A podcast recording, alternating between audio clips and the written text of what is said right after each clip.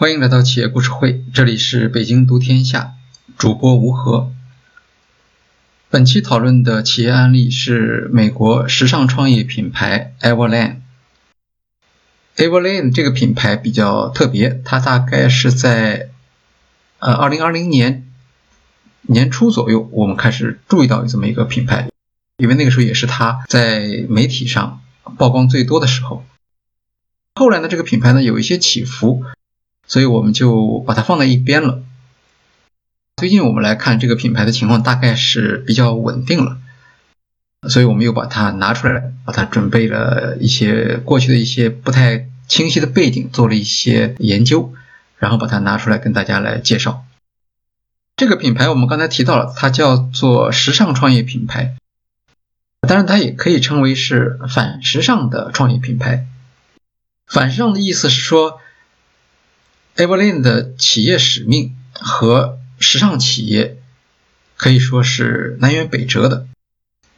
比如，它的使命中间包含的价值观是反对浪费、反对过度消耗自然资源，啊，主张消费者要有负责任的购买和消费，主张品牌商要有负责任的采购和生产。这些呢？理论上讲，它和传统的时尚产业追求呃新奇、追求消耗、多样化这些等等是不一致的。为了实现他所说的这些呃新的使命，他采用了一些独特的方法，特别是在和消费者和公众沟通的时候，他采用了激进透明和激进营销的方法。这样一家企业。他的做法引发了一些争议，有很多人支持他，也有很多人批评他。支持者认为 a v e r l a n 这样的品牌很好的回应了新一代消费者对服装产品的要求，而批评者则认为，呃，他只不过是特别擅长营销，本质上和其他服装企业没有什么区别，谈不上使命驱动，反而是对消费者的一种蒙骗。在他的成长的过程中间啊，从来就没有停止过争议，所以这是一个比较难得的一个案例。我们可以从不同的立场、不同的媒体听到不同的声音。这个案例我们大概也会分成两个部分。第一个部分，我们是主要还是讲他的早期的品牌创建的过程和他如何吸引消费者。第一个部分呢，我们是谈他的创业时候的一些想法。和他的主张，主要就是两个概念。第一个概念叫 DTC，第二个概念叫做零售价格破坏。啊，我们知道从亚马逊开始，呃，零售产业就成为互联网企业创新的一个颠覆的对象。啊，这个不光是在国际上是这样，在我们国内也是这样。可以说，零售产业是比较倒霉的。那它不断的被别人拿出来批判。从不同的角度吧，来对它进行各种各样的批判，然后用新的模式来替代它。不断的有创业者试图在这个领域中间，呃，试图建立起一种新的品类的概念来实现颠覆性的创新。呃，Everlane 就是其中的一家。他选择的赛道是非时尚化的日常服装，提出的价值主张就是。用相对便宜的价格让消费者买到类似奢侈品牌或高端品牌的具有相同品质的服装产品，而他采用的商业模式，或者说他为什么能够，他觉得他能够做到这一点，那么就是 DTC。DTC 最有代表性的成功案例是眼镜品牌 Warby Parker，啊，Warby Parker。在它成功之后，大家都开始关注 DTC 了，说这个是一种有影响力的商业模式。所谓 DTC 就是直销，当然不是过去的像安利或者雅芳那样的直销，而是指的是电商直销。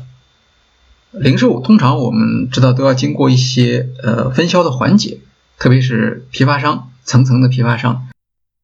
DTC 就指的是说一个品牌它不通过任何的批发商不通过分销商，他就在他的网站上进行销售，通过在社交媒体上投放广告，大家能够吸引到这个网站上去，那么看他有什么产品，在那上面直接下单，然后通过他自己的或者是他外包的这样的一些送货方式，让消费者能够得到产品。所以 DTC 的逻辑是非常简单的，取消中间商，让利消费者。但是能不能做到，这个并不是说所有的尝试都是成功的，相反，绝大多数尝试反而是失败的。因为 DTC 模式它成功要有一个前提，就是你要找到一个合适的颠覆的对象。比如说，你用电商流量来替代零售商的服务，那么前提是你电商流量不能太贵。如果你电商流量的成本低于传统流商，呃，低于传统的零售，或者起码不能高于传统零售吧，这样的话呢，DTC 就有可能去取代一部分零售服务。这就是互联网企业特别喜欢说的，用技术来替代服务。如果电商流量获取的成本比较低，那么即使产品本身没有特别的创新，大家的产品都是一样的。那你仍然可以通过降低价格的方法，从传统零售商手中夺取份额。所以 DTC 和电商流量的数量是密切相关的，而所谓的电商流量指的是必须是低成本的电商流量。那这样就产生了一个结果，我们很容易会注意到 DTC 企业有一个普遍的特点，就他们在营销方面往往非常活跃。啊，有很多创新的，呃，或者匪夷所思的方法。这个不代表说 DTC 企业它就特别擅长电商营销或者社交媒体的营销，而是说它为了获得低成本的高密度的流量，它不得不在营销方面去投入巨大的资源。比如说，我们看像 Warby Parker，他会说，那些顾客说眼镜如果不合适怎么办？那为了打消他们的顾虑，那你在我这个电商平台上下单，我就会给你寄五副眼镜，啊，然后你挑一副，其他几副你给我退回来。用这种方法来解决顾客的呃顾虑，就是降低购买的门槛或者购买的障碍。还有一家我们现在熟悉的就是国内呃跟国内有背景的户外沙发品牌 Alter，那 Alter 的特点是。它作为一个电商品牌，也有一个问题：沙发这种东西，大家要需要去坐一坐，最好摸一摸，能够自己看到。电商网站上怎么解决这个问题呢？哎，他把美国家庭的后院，因为美国大部分的住宅是独栋的，他们都带一个庭院。这个庭院呢，实际上是虽然是有门的，但实际上是开放的，大家都看得见。所以他就把庭院作为潜在的产品的展厅。呃，每个购买了他的产品的这些顾客，都可以向公司申请。我把我的这个沙发放在我的院子里头，本来这个沙发就是户外沙发，它就应该放在院子里头。再加上美国人呢，他的偏好社交的这样的一种天性，他很愿意向别人介绍这个产品有什么特点，我为什么要买它。如果有顾客到你这里来参观我们的这个户外沙发产品，那么不管他有没有成交，我都可以给你。一笔补贴作为你的给我们提供展厅介绍的这样的一个补贴。通常情况下，呃，用户当然都会介绍这个产品的积极的方面啊。这样的话呢，呃，它不光是有了一个在线的这样的一个销售的形式，它还给它解决了在线下展示的问题。同时呢，又给大家制造了一个话题啊，因为这也是社区里面人群社交的一个部分。所有的这些特点，我们都可以在。Everlane 这家 DTC 时尚服装品牌中间看到，这个后面我们会陆续谈到。好，我们先来介绍一下它的基本的情况。它的创始人叫做 Michael Prisman，这个人呢，他是学软件工程出身的，没有任何服装产业的背景。创业的时候他还只有二十五岁，毕业也没几年，他当时是在一家投资公司里面工作。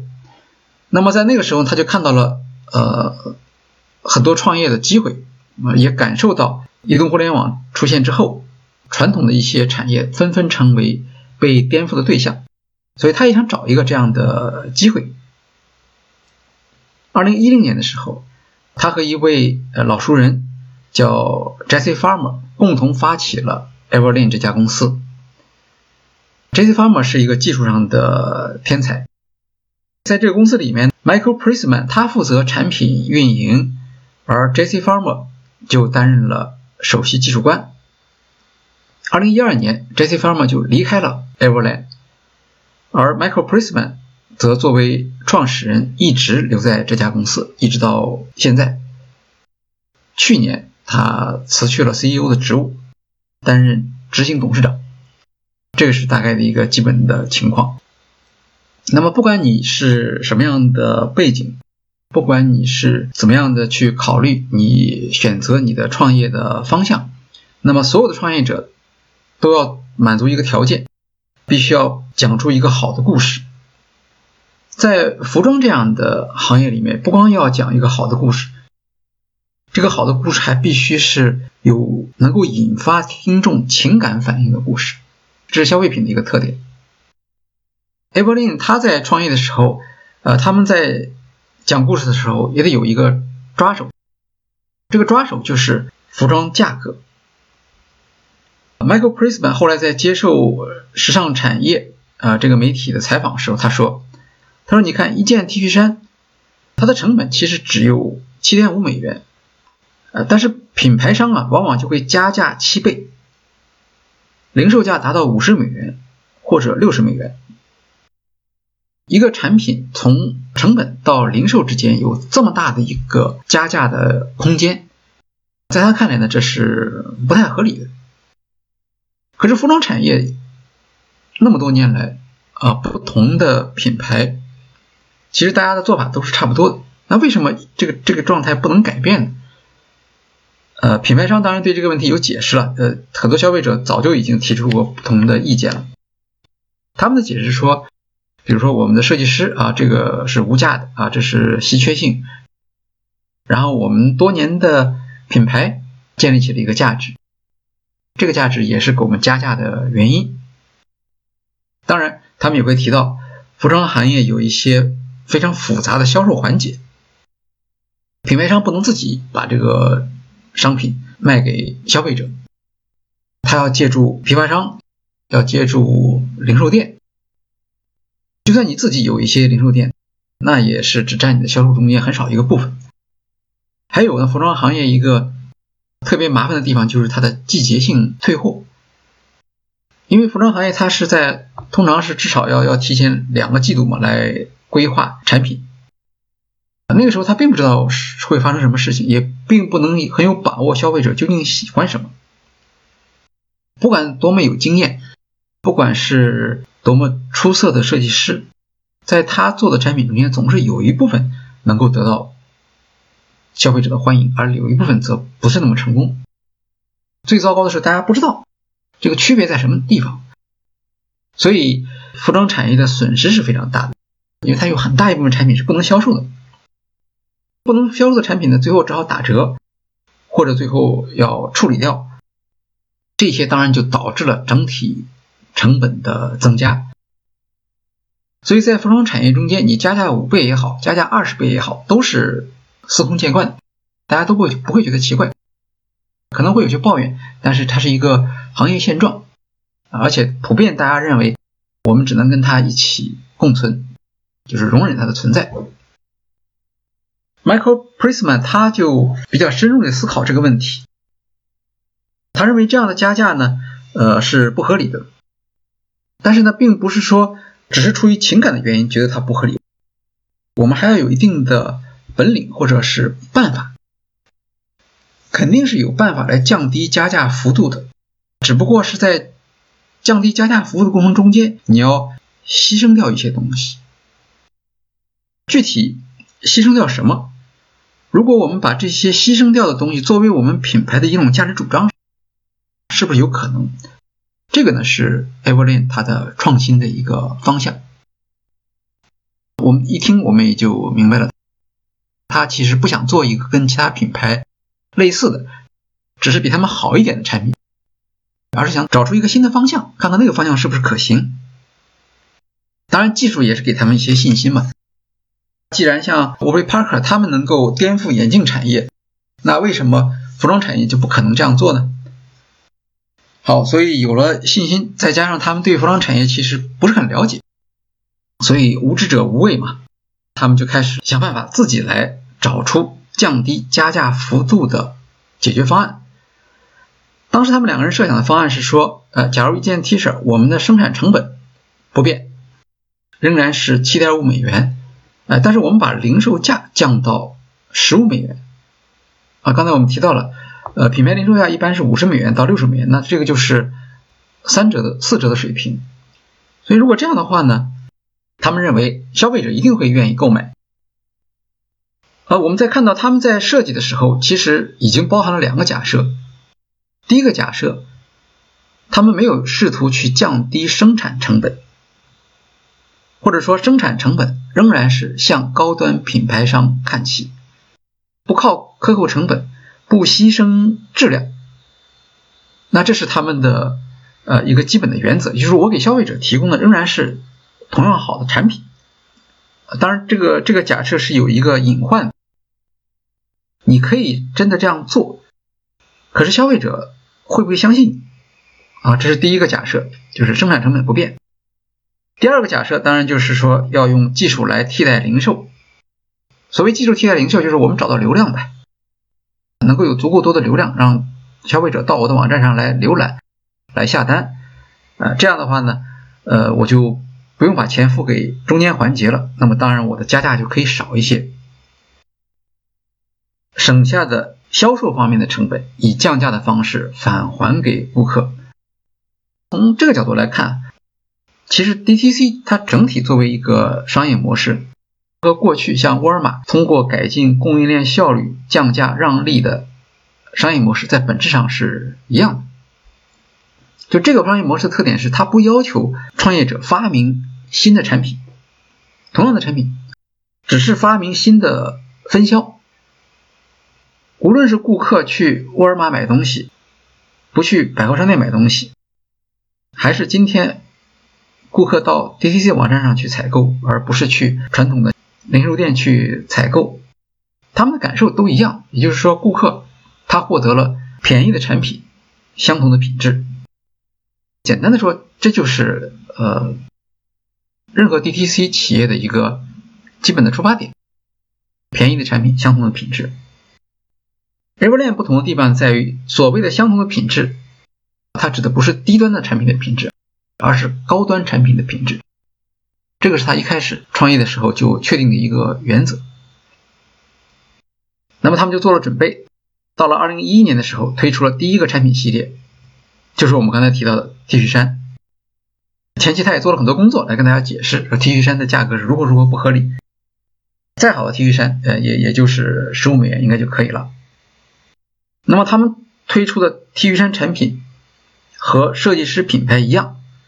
做工精细，而定价呢只有十五美元。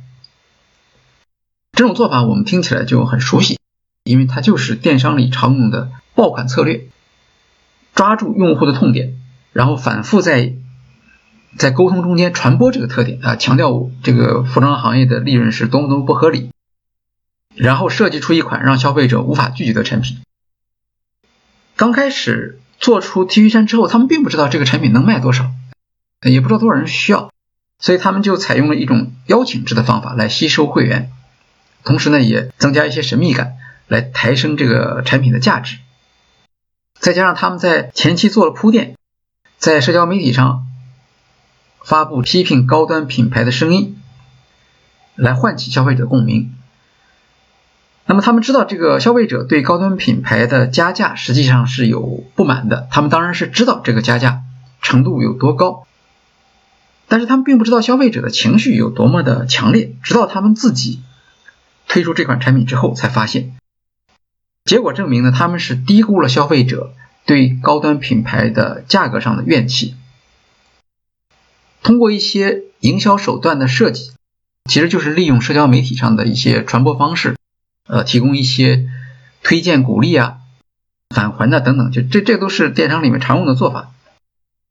结果他们在五天之内收到了六万人的申请，而当时整个 Everlane 的库存，就这款 T 恤衫的库存一共有多少呢？一共只有一千五百件啊，所以一千五百件的库存实际上反映了他们对市场的预测。六万人这个数字给了他们一个极大的信心的提升。这个概念看来是站得住脚的，呃，虽然在营销中间可能是有了一些水分，但是不管怎么说，我们可以知道有多少顾客平时他们当然都要买衣服，但是他们在购买的时候实际上是有很大的不满的。一千五百件衣服，六万人的名单，这里面就出现了一个很大的一个差距，怎么办呢？他们就推出了一个叫做等待名单的服务。这个通常是在奢侈品的品牌里才有的。对于 Everlane 来说，这就是一个意外的收获嘛。结果他们就把这项服务变成了一个传统。今天 Everlane 的新品推出的时候，仍然会采用等待名单这样的方法，通常是提前半年发布，然后你就可以去加入一个等待的名单。当然，他也会给你一点点激励。第一批 T 恤衫的成功，证明了高端。低价产品，它存在着一个真实的市场需求，也证明了他们所做的营销设计是有效的。DTC 模式在服装产业中间看起来仍然是有可能成功的，但是这只是一个单一的爆款产品的尝试。当你产品越来越多的时候，那你需要面对其他时尚品牌的竞争，他们都有自己的忠实的消费者。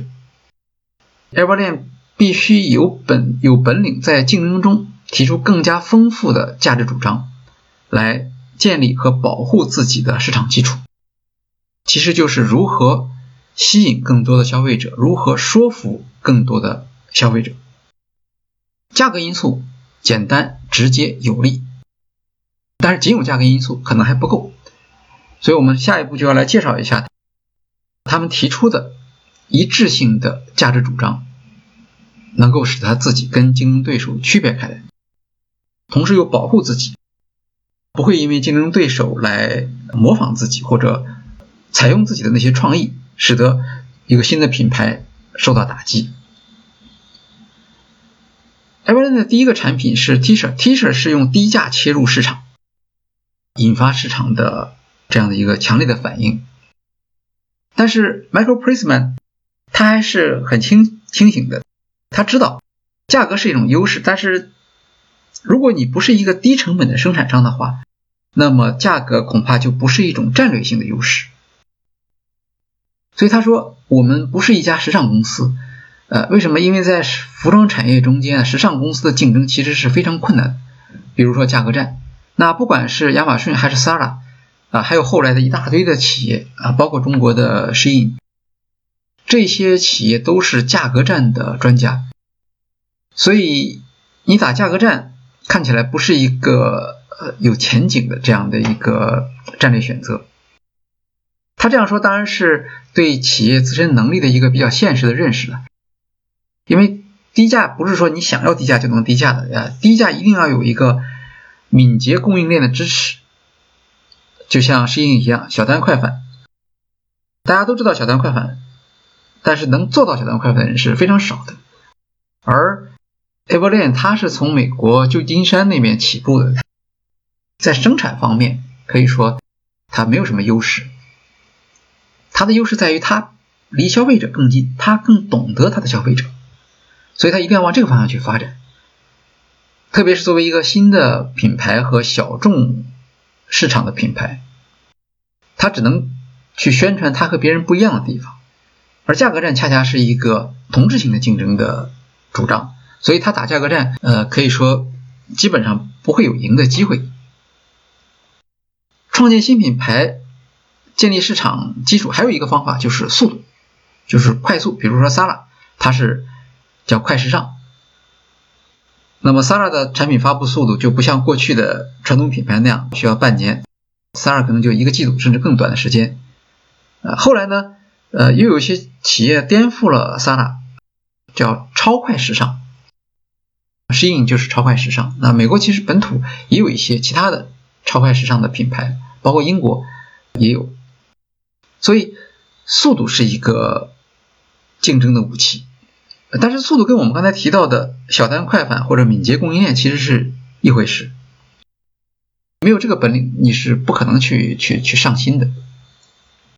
即使在我们看，像淘宝早期它推崇的那些电商的品牌，呃，包括韩都衣舍什么等等，他们都有这个特点，都是速度非常快。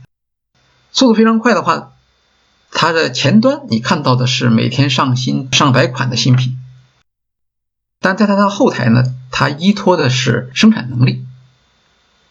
不管是淘宝的那种智能制造啊，还是像呃适应依托珠三角的这种大批量的小型的生产企业，这种条件在 Everland 那边都不具备。而且他自己两个创始人他们都没有服装产业的背景，他们都不知道到哪去找这些企业。实际上他们找工厂花了很大的力气。后面我们会提到这个这个事情，就这挺挺挺有意思的。你要做一个新的品牌，那你一定要找到合适的生产商嘛。呃，可是对于外行人来说，即使是找生产商这样的事情也是很不容易。价格上面的竞争作为一种价值主张，呃，走不通；速度作为一种价值主张也是行不通的。他只好放弃和快时尚或者超快时尚的品牌来做正面的竞争。那事实上，在行业中间，Everland 的归类，有人把它称为是慢时尚。时尚的意思是，它不是那种就是无差别化的产品，它是一个有识别的，大家都知道哦，这个东西是 Everland 的产品。慢时尚是什么意思呢？就是这个产品它推出的速度是比较慢。快时尚的意思说，我们呃，也许我们在这个设计师这个方面，我们比不上那些大品牌。但是我们至少有很多品种可以来由由你来选择，并且你可以很快的去呃替换不同的产品。慢时尚的意思就是没有那么多产品。好，我们现在看到它就遇到了一个非常大的一个困难，价格上没有优势，呃，上市速度没有什么优势，产品数量也没有优势。在这样的一个情况下，是不是有可能依托这些特点来建立起一个品牌呢？上新速度少，速度慢，品种少。今天我们知道，Everland 它是取得了成功的，所以在这样的一个企业的环境之下，呃，一个没有价格优势、没有系列品种优势、没有上新速度优势的品牌，它能够在市场上站住脚，它必定有一套自己独特的价值主张。这个价值主张就是新的。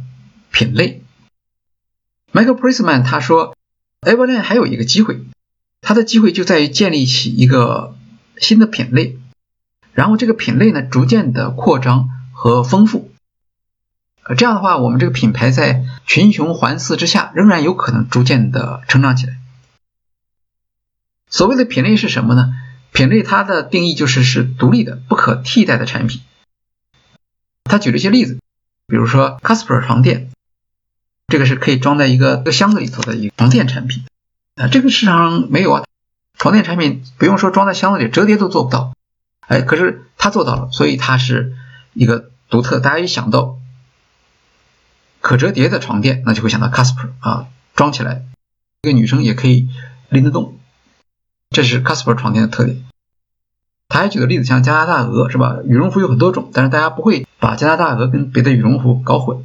还有像 Fans 或者阿迪达斯他们的一些经典款式，T 恤可以成为爆款，但是 T 恤肯定不能支撑一家企业啊，所以我们还得有更多的产品，我们要增加产品线，但是我们的产品线要能够讲出一个故事，形成一个消费者概念。可是，在这个方面，它又有它的困难了，因为传统零售品牌。我们说了，所谓的换季就是以季节为为以季度为节奏，会推出大量的新品。他们都有零售门店，零售门店呢，因为有一定的空间，有足够的展示的空间，能够把这个换季的新品充分的呈现给消费者，让他们知道有新品了，有哪些新品。可是 Everland 没有线下门店。好处是什么？好处就是它没有批量上新的压力。消费者经过门店的时候，如果你的产品总是很长时间没有变化，那你想想看，这个消费者就不会进到你的门店里面来。但它是一个线上的零售商，他只要制造话题，就会让消费者到他的现场来看。而且，其实你只要有几百个产品，消费者基本上就很难把这些产品都熟悉到。基于前面所说的这些呃分析，他从一开始的时候就确立了一个少品种的战略，而且他在产品发布的时候也是这样做的。他一次只发布一类产品。成熟的品牌通常在一个发布季里面会发布一系列产品啊，从头到脚都有。但是 Everlane 不一样，它可能这一期发布的是。衬衫，下一期发布的是长裤，还有一期发布的是牛仔系列。这个也导致了，当然他他不能参加那些时装发布的那些活动了，因为在那里面人家都是有很多的产品，他没有。他并没有因此就感到气馁，因为少品种有少品种的做法。如果能够在经营中间我们实现某种一致性，少品种战略同样可以吸引消费者，比如说。少品种意味着什么？意味着只能做基本款产品，不能做一个完整的系列，甚至不能做经常做系列的变更啊。这方面并不是说不能成功的。比如有一个品牌叫 Theory，这个品牌它在市场上也是很成功的，它主要就做职业装里面的基本款，并不是说少品种就不能成成立。另外呢，如果你做的是少品种的话，那你就要考虑它的使用场景了，因为你不会说，哎，我出了一种新的布料，我就想这个布料怎么样做一个产品。相反，我考虑的是一个我的一个用户，他每天去什么样的地方，他每天在工作中有什么样的需要，他应该觉得什么样的衣服呃比较舒适、比较自然，能够适应不同的场合。比如说你白天日常使用，不论是你在办公室。还是你从办公室出来到一个呃另外的一个场所，都可以穿同样一套服装，而不需要去变更。当然了，如果说你他从办公室出来去夜店消费，那可能还是要换一下服装的。这类需求，Everlane 它就不能满足了。所以少品种一定意味着牺牲，一定意味着放弃。这个也就是战略的意思，战略就是一种选择嘛。小品种还在其他方面提出了要求，比如说你这家零售商，你的品种比较少，那当然对你的设计和品质的要求就比较高了，因为就这么几件产品，消费者会反复审视，在决策之前有充分的时间来研究每一款产品的优点和缺点，所以你必须要能够经得起考验，要能够有真正的用户洞察作为你产品设计的这样的基础。少品种还意味着必须要有强营销来配合啊，本来品种就少，如果像其他的品牌一样，每一个品种接触消费者的时间就那么少的话，那你恐怕就很难实现销售了。所以不能浪费任何向消费者传达产品信息的机会。这跟我们刚才提到的 DTC 企业在营销方面通常比较出色有关系，而 Everlane 可以说即使在 DTC 企业里面也是在营销方面做的特别的高调的一家企业，大家都会关注到 Everlane 在营销方面有各种各样的手段，这个我们后面还会提到。当然，少品种也还有另外一个困难，就是增长难题啊。任何企业都是有一个销售额增长的期望值的。那 DTC 模式是什么意思？DTC 模式本来就是低价让利。所以说，同样一款，同样销售一件产品，那你能够拿到的销售额就只是品牌商的一个折扣了。在这样的情况下，还采用少品种，那就等于是总销售额相当于的它的一个呃增长的空间呢，就又被砍去了一大块。低价让利，品种又少，那你怎么样实现一个越来越高的销售额呢？对于像 Everlane 这样的创业企业其实是呃非常大的挑战。当然，你可以做爆款，但是第一，爆款不能可持续，未必你想要做爆款就能做得出来。当然，营销可以帮忙了，你你可以用强营销来挖掘单品的销售潜力。但是毕竟它也只是一个单品嘛，消费者对于这些东西很快就会熟悉啊，熟悉之后反复购买的动力就会下降。对于 Everlane 说，他们很早就意识到这种损失的价格和销售额，唯一的补贴的方式就是高端产品定位。前面我们提到了，当他在做创新产品的时候，他们首先他们不考虑成本上的降低，不论是材料还是人工这些成本，他们没有做降低的打算。在这个意义上，就是说他们希望自己的产品能够和高端产品来，至少在消费者的感受中间吧，能够相提并论。那么在销售上，它的一个好处就是定价。因为当你的基本的成本能够保证跟高端品牌一样的时候，你就有底气来定一个比较高的价格了。虽然这个价格可能比高端品牌要低得多，但是你就不会去跟其他品牌一样去做价格战，这是他们想力图回避的东西。所以开始的时候呢，Michael Prisman 他他想这种产品嘛，呃，虽然是质量好的 T 恤，它也主要是年轻人的消费。总体来讲，这些年轻人他的消费能力不是很强，所以他们在定价方面一开始是有一个设想的。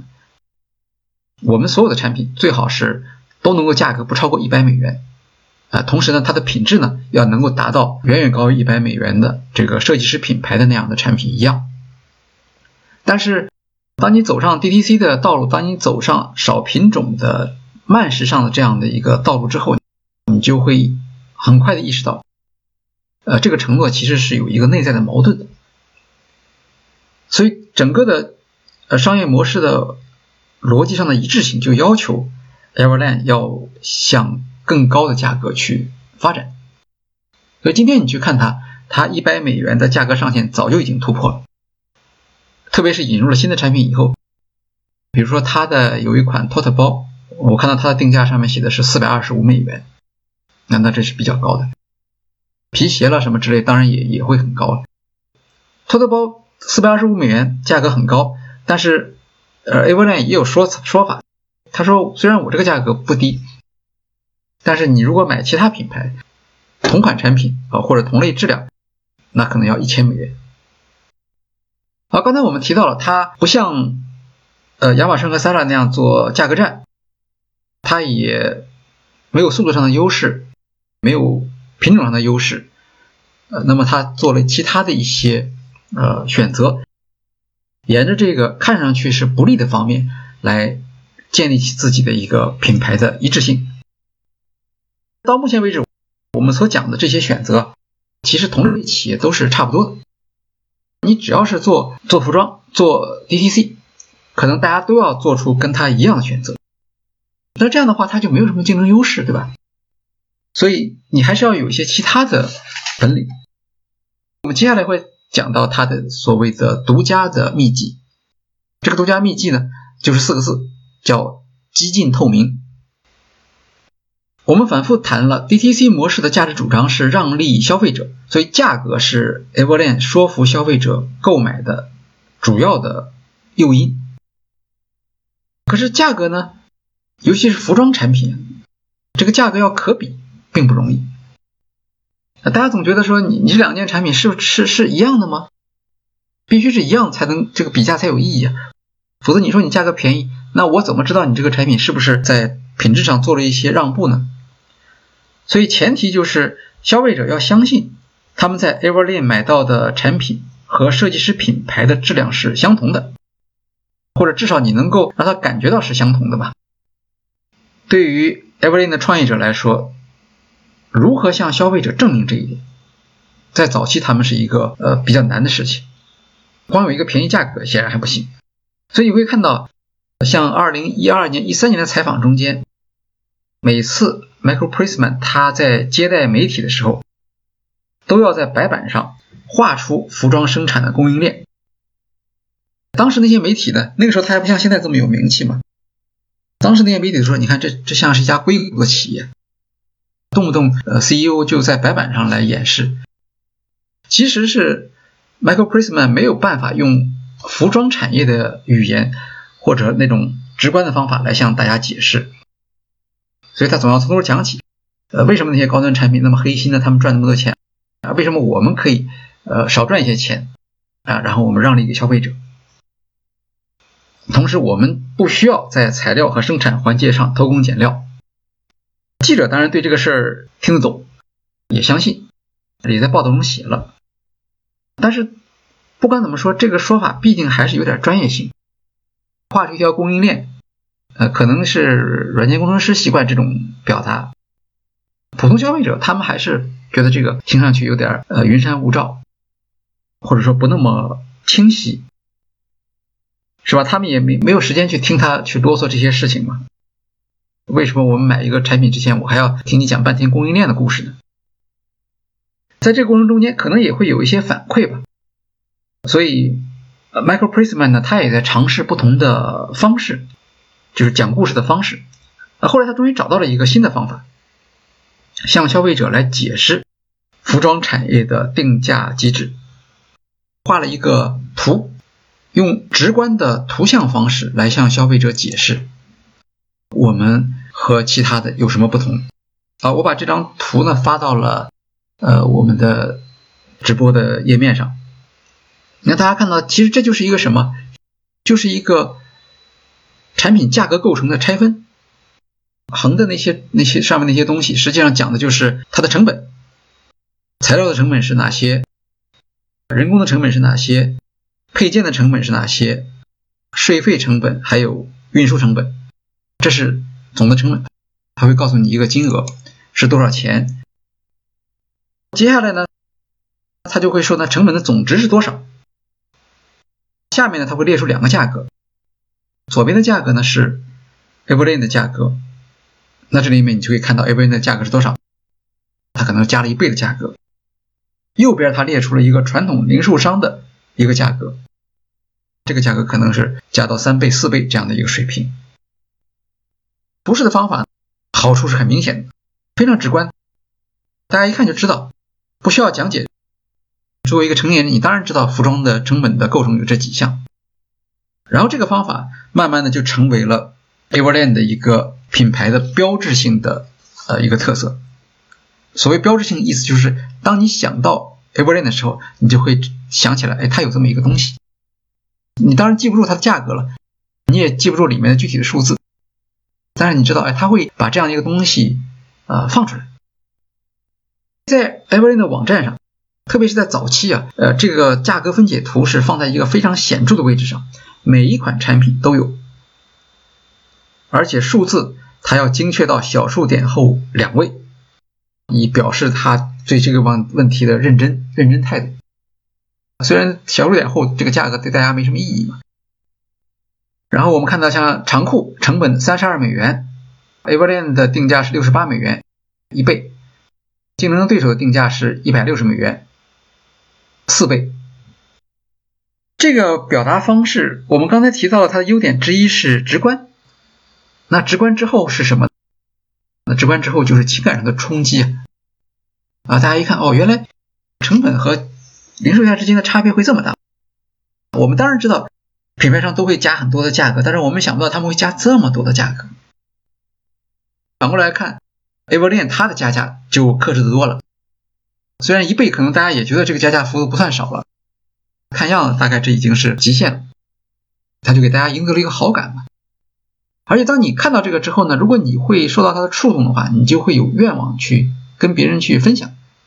你看，原来我们买的这这这件衣服，呃，它的加价幅度高到这样的程度，呃，你可能不知道它的实际成本是多少，啊，那我告诉你它的实际成本是多少，是吧？大家可能觉得一倍、两倍，甚至都觉得是可以接受，但是常见的加价幅度实际上是在四倍以上。五倍到二十倍之间，这是这是比较典型的一个加价。那这样的话，当然它就很容易在社交媒体上引发一些呃传播。如果它在中间再稍微挑动一下的话，那这个传播就可以持续的发展起来。好，那我们再来分析一下它对于这个价格分解之后给它带来的一些好处啊。上面我们提到了这是传播上的好处，但是成本透明给它带来的好处呢？肯定是不限于营销的。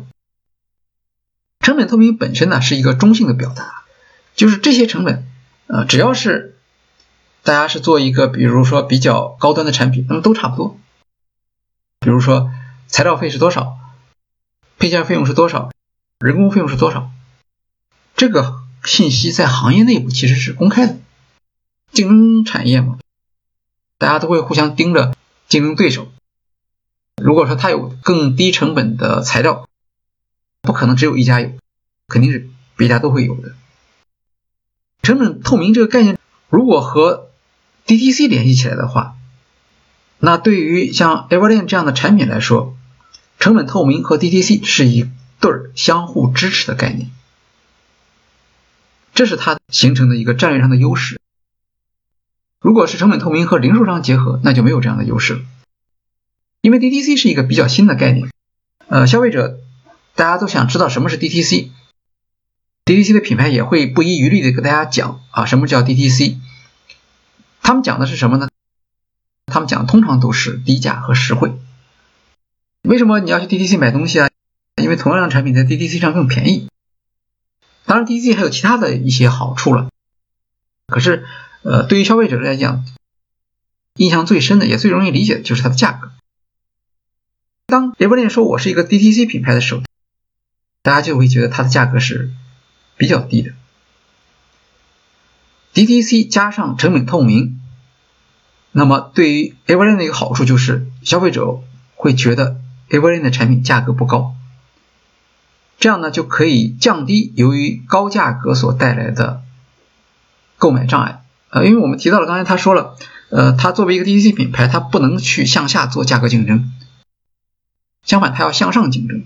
所谓向上指的是价格向上竞争，它的价格相对出来其实是偏高的，可是通过将成本透明和 DTC 结合起来，消费者的感受却是不一样的。我们看 Everlane 在举例的时候，也就是说他在做营销沟通的时候，他举出的例子一般是加价一倍的产品，比如说 T 恤，啊，但是即使是 Everlane，它也做不到在很多产品上只加价一倍。今天我们看到它的加价幅度经常达到三倍或三倍以上，所以对消费者来说，如果你是不了解 Everlane 的背景，直接给你一个产品，给你一个定价，你会觉得这个产品它的价格并不便宜啊，还不是一个我知道的一个大牌的品牌，对吧？那么贵的价格，所以它必须要用一个方法，让它让大家感受到这个价格看上去并不是那么贵，成本透明。就起到了这样一个作用，而且让消费者感觉到啊，这个价格好像是合理的啊，因为他举了一个其他品牌的例子，那个人的价格就比他高得多，所以他一方面在本产品内部让消费者感觉到我这个产品看起来好像不是那么贵，另一方面利用和竞争对手的价格对比，让消费者注意到，哎呀，别的品牌它的加价幅度是这么高。这就是成本透明的两个好处，影响消费者的心理感受，同时又实现了竞争性的对比。那么在这种竞争性的对比的时候，它的竞争对手会处于一个什么样的位置呢？竞争对手其实是一个非常为难的位置。啊，因为它只指的是高端品牌，你们的产品跟我的是一样的，比如材料、人工都是一样的，可是你们的加价幅度却。要高得多。他提出了一个指控，这个指控发出去之后，他并没有针对某一个品牌，而是一类品牌，包括我像我们刚才提到跟他其实产品概念类似的，像 Siri，大家都不知道怎么回回应他比较好。典型的一个表现就是，一直到现在，市场上像 Everlane 一样采用成本透明定价法的企业是。非常少的，而且这些企业通常都是 DTC 类的企业，都是为了去打击过去的那些零售商，说他们的定价太高了。你看我们这个定价低，为什么我们定价低呢？我给你看数字，不管是奢侈品品牌还是市场上的高端品牌，都没有办法向消费者披露他们的成本数据。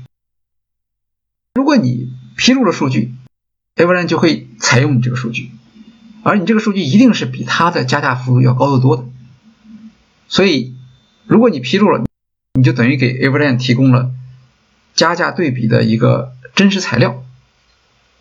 所以，索性他们就不披露了，不要给他这样的一个一个借口。当然，后来在可能在行业的压力或者在社会压力下，Everland 也做了一些让步。现在我们从网站上来看。它还有成本透明数据，但是呢，它那个数据最下面那一行就是它的价格和竞争对手的价格删去了一个，把竞争对手的传统就叫做传统零售价格没有了，只提供自身的成本和加价数据。虽然没有了，可这个图还在呀。这个图里面多一个元素少一个元素，消费者不一定都记得住，大家仍然会提到 Everlane，大家就会想到。它是一个那家第一个搞成本透明的企业，它的成本透明让那些高端的品牌日子比较难过。当然，它是一家小企业，对吧？它它不能把别人怎么样。可是，毕竟它起到了一个类似于污名化的作用，没有人敢于跟他正面的去对抗这个事情。这样的话，他的品牌形象就由此就建立起来了，而且是一个让消费者有好感。啊，有的消费者可能不以为然，但也有消费者他会觉得那些大品牌的确是需要有人教训他们一下，而 Everland 就替我们出这口气。虽然我们是还是会买那些大品牌的东西，这是这是一个方面。另一方面呢，我们看到呢，成本透明本来是它的一个尝试，他一开始并没有想到成本透明这样一个方法，他一开始只是讲低价。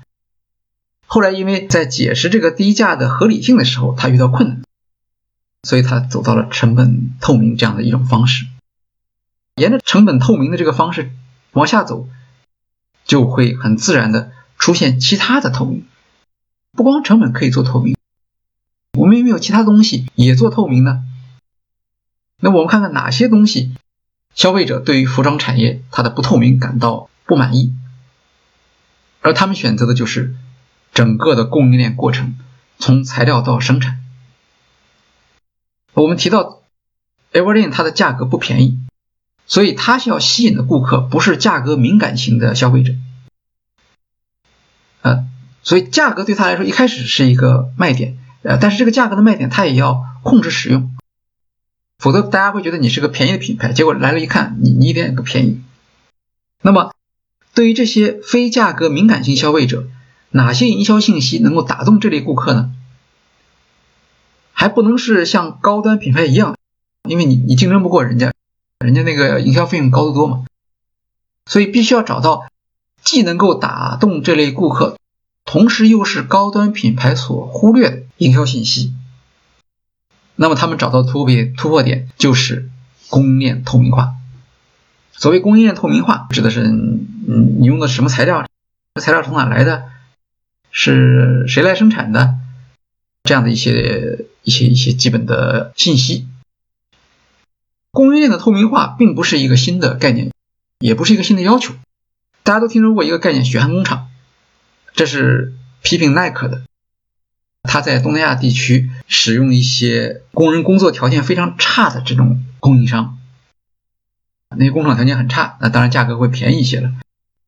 但是西方的消费者现在对这种做法已经感到不满意了。这种信息就叫做供应链信息。现在耐克当然比较透明了，他会告诉大家我用的是什么样什么样的地方，我我我遵守了什么什么样的这些规定。还有像我们看到过牛仔布生产，比如说中国南方牛仔布生产的一些过程中间会有非常大的污染，啊，这个都有纪录片了。这个也是供应链中间的透明。所有人都有一条牛仔裤，但是我们还要知道牛仔裤在生产过程中间发生了什么事情。还有就是你的服装，你是不是用有机棉还是普通棉花？这些都是供应链里面的信息，也就是供应链透明化的主题。啊，当然这些主题既然是过去已经有过了，所以高端品牌也都知道，他们也很重视。所有的高端品牌都会说，我们特别重视供应链过程中的环境可持续，重视商业伦理。可是高端品牌也有它的苦恼，它的价值主张太多了，因为它要有些新的面料、新的技术功能、新的加工技术，甚至新的工厂，所以他要讲很多东西。这样的话呢，供应链透明就变成了一个边缘的主题。他当然有这种信息，可是他放在前面的信息并不是供应链透明的信息，因为前面的信息是他收取高价的一个基础嘛。Everlane 正好相反，它是一个新的品牌，它没有什么历史上的东西可以讲，员工也就那么少，就可能一共就几百个人，也没有什么大牌设计师，所以他。需要找话题，而不是像大品牌一样话题太多。这样的新品牌就可以围绕着供应链透明大做文章了。另一个方面呢，就是过去啊，供应链的可持续它是一个技术性比较强的话题。比如说，不管你是采用新的材料、有机的种植、省水、劳工福利，这都不是一两句话能够讲清的。这也是为什么大品牌它不太重视供应链透明。它只是把它在呃企业环境报告里面提到，自己去看。我如果给你讲的话会很麻烦的。所以大品牌的话，供应链透明给人的感觉就不够突出。怎么样能够既能够发布有关供应链上的充分的信息，同时又让消费者比较容易理解？这个是 Everland 的一个独特的创新。它的解决方案就是把生产工厂推到前台。我不去花力气去解释我在供应链上采取了什么技术，投资多少，我就让你看我的工厂是什么样。比如说，他在中国有一间合作工厂，这个是四川的南充家风时装工厂。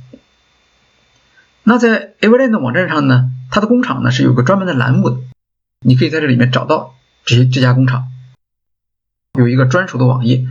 打开网页，前面是先是一大段话。这段话说的是什么呢？是解释 Everland 为什么会选择南充家风时装工厂。他说到，丝织品在服装中间是一个非常重要的成分，可是呢，丝织品在加工过程中间呢，它对环境是有破坏的。南充的工厂它是如何来改进环境可持续的要求？所以 Everland 要跟他合作，而且 Everland 不光跟他合作。